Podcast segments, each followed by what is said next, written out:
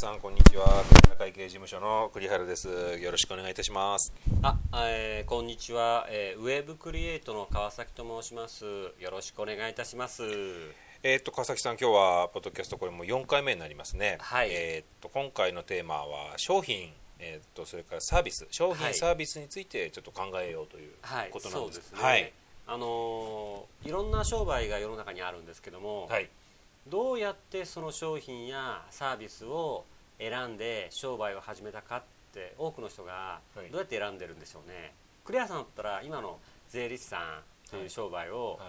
どうやって選んだんですか、あの長くなると時間なくなっちゃうんで、えーと20代の頃に、ええ。自分は3つポイントですね、ええ。お客さんが喜んでくれる、ええ。自分に向いているんじゃないか、ええ。何かのプロフェッショナル、えまあ、あのその当時は本をいろいろ読みえ漁ってええ。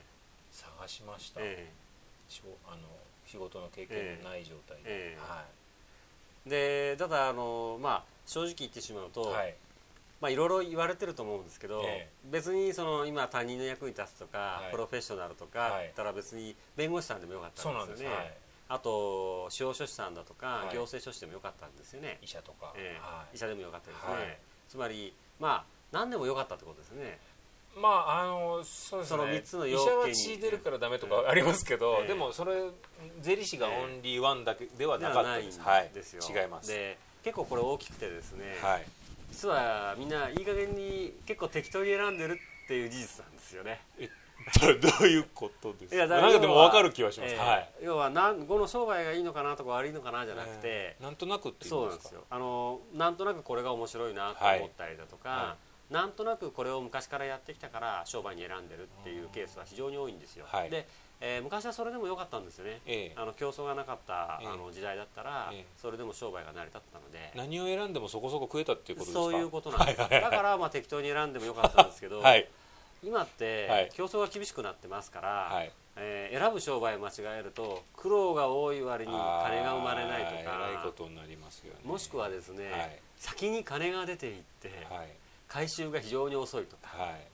ですね。それで非常に資金繰りが苦しいとか、はい。だからあの結構有利な商売不利な商売っていうのがすごくあるんですよ、だから本当は、はい。えー有利な商売不利な商売っていうのは何かっていうことからええ。考えていただくと、一番いいんですよね。あんまりそうやって確かにリズムで考えて選んでないですよね。そうなんですよ。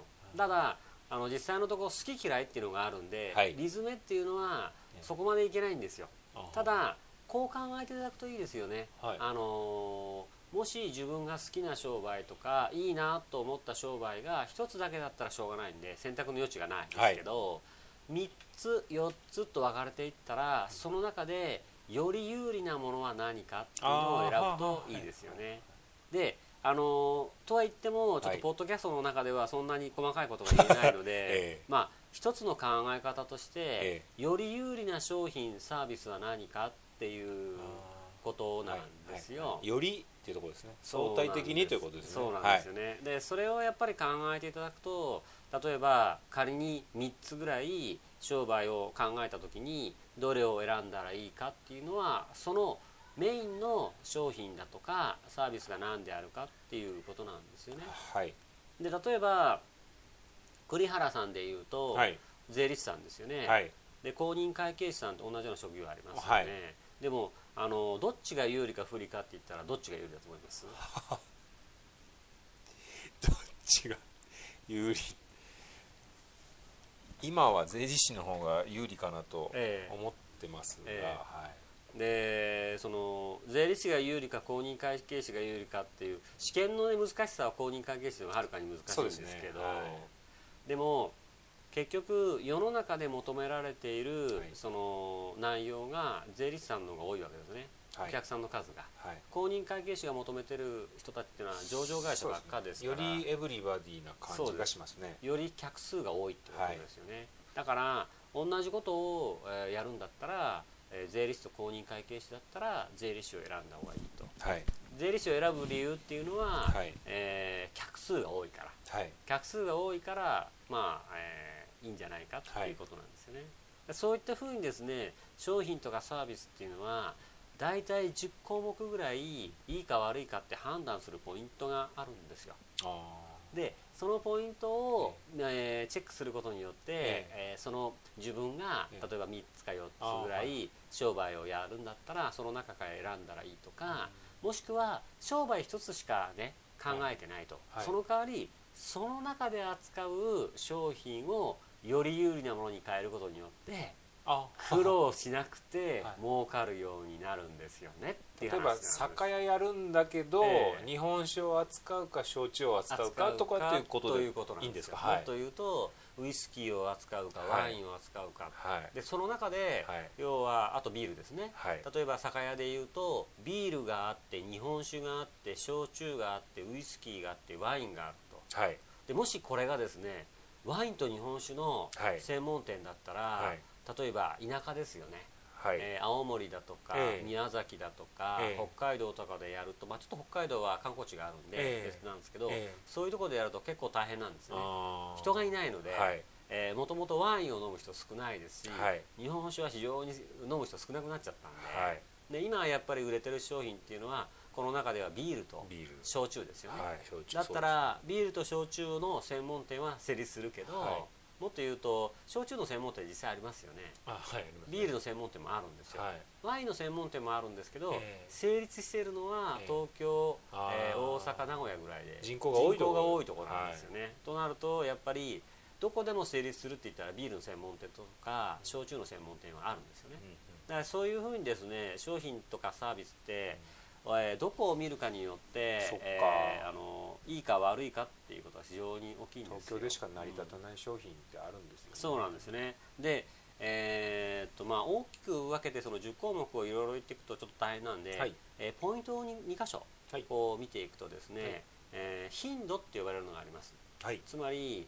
えー、例えばあのそうですね食料品店をやるにしても、はい、同じ食料品店をやるんですですねあのー、そうですね。ケーキ屋をやるのと、はい、それからあもやしとか、はい、えー、豆腐とか、はい、毎日食べるようなものをやるのと考えると、ケーキだと月1回しか売れないと、まあそうですね、えー、でそれに対して、あのもやしとか豆腐だったら下手をしたら2日にいっぺんこう売れると、そういうところがありますよね。ありますだからあのまず同じあ商品をやるんだったら、はい、同じような分野で同じような商品をやるんだったら、はい、えー、例えば毎日食べるとか、はい、毎日買ってくれるとか、週1回買ってくれるとか、一番最悪なのは、一生に1回買う商品なんですね。これはまあ家が代表ですよね、えー、だからそれよりはもっと高額商品で頻度が高い商品というのは代表は車なんですけど、ちょっと前までテレビだったんですよね、えー、ところがもう今はもう全然ダメになっちゃったんですけど、まあ、そういう形でですね非常にその頻度が高い商品を扱うといいですよね、もう最もベストなのは頻度が高い上で粗利が厚いことですね。粗利が大きいことですよね。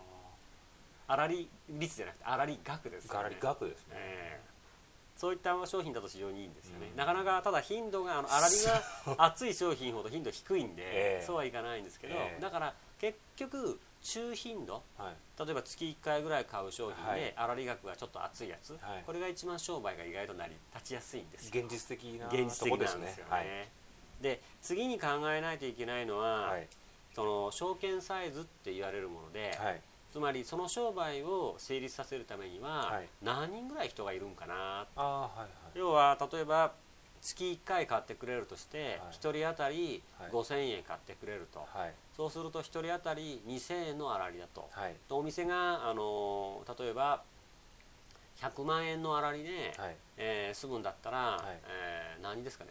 5000人ぐらいですかねこれだと、うん、まあ、5000人いると、ただ5000人だと、えー、そのお店から、はい。えー、大体半径2キロで5000人ぐらいいればいいなとか、だけどそれが例えば半径2キロで、えーと、1000人で済むような商売、はい、例えば粗利が4000もあるような商品だったら、そっちの方が証券サイズが、はい、えー、小さく済むんですよね、はい、そうすると小さく済めば競争相手が近くにいても成り立つんですよね、うん、だから今のご時世って、競争がありますから、はい、特にあの関東、はい、埼玉千葉神奈川って東京都内もそうなんですけど、非常に大変なんですよ。競争が。競争が激しいんですね。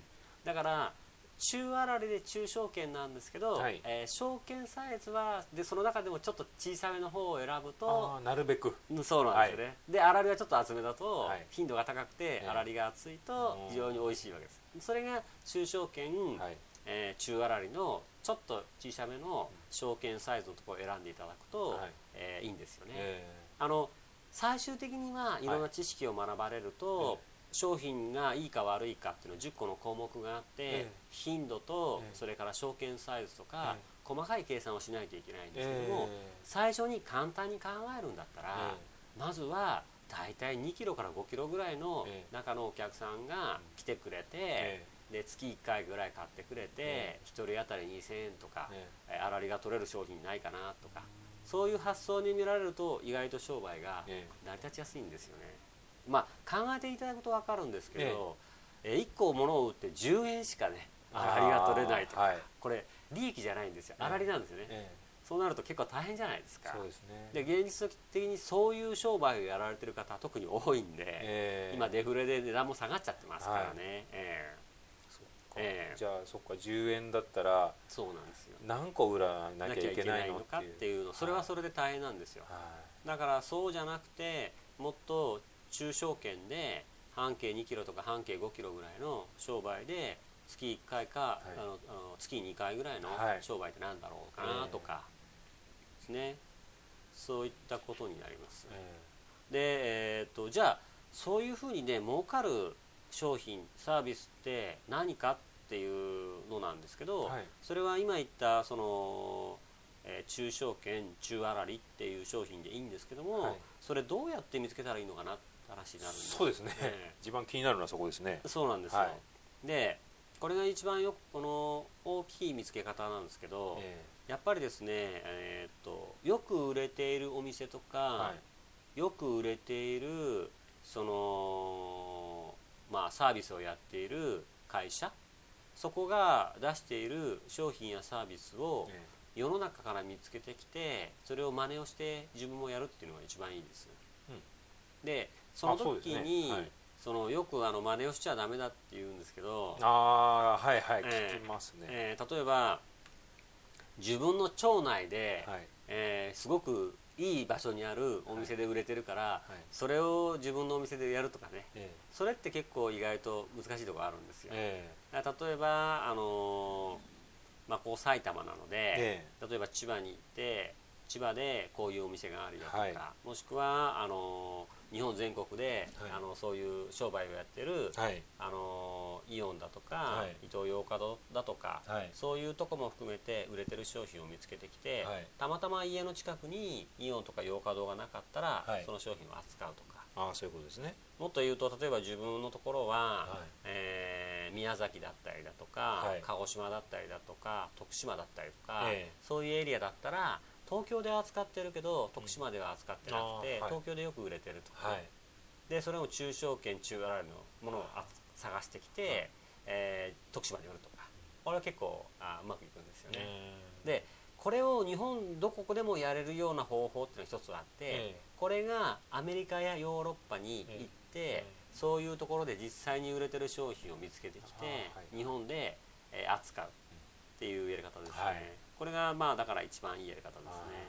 でちなみにあのそうやってですね、ええ。ー店舗に行って商品を見つけてきたりするのを、はい。えーまずストアコンパリゾンって言うんですよ、はい。はい。でこのストアコンパリゾンっていうのはこれができるようになると、はい。えー例えばいい商品とか、はい。い、いサービスとか、はい。もっと言ってしまうといいあの商売を見つけることもできるんですよね。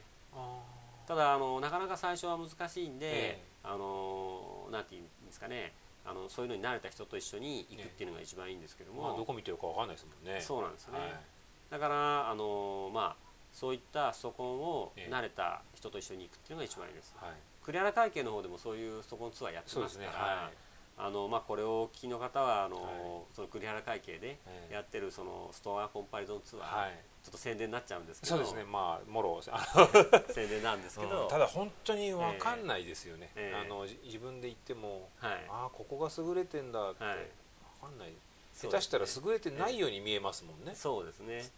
だからあの栗原会計の方では北関東、はい。千葉ですとか埼玉ですとか、はい。あとあのアメリカですとか、はあのタイとか、そういったエリアのその外側コンパリドのツアーやってますから、はい。もし分からなければ、はい。そういうところに参加していただいて、ね。基礎を学んでいただくと、、はい。い商品って何とか、はい。えーいいサービスって何とか、うちはそれをどうやって取り入れたらいいかっていうのが、よく分かるようになるんじゃないかなと思います。ちょっとあのもう少し喋りたかったんですけど、ええ。時間が短く なってきちゃったんで、はいあ今日は大体こんなところで終わりたいとはい思いまわかりすけども、ました、ええ。ありがとうございます。はい、じゃあまた次回よろしくお願いいたします、はいよろしくお願いいたします。はい失礼します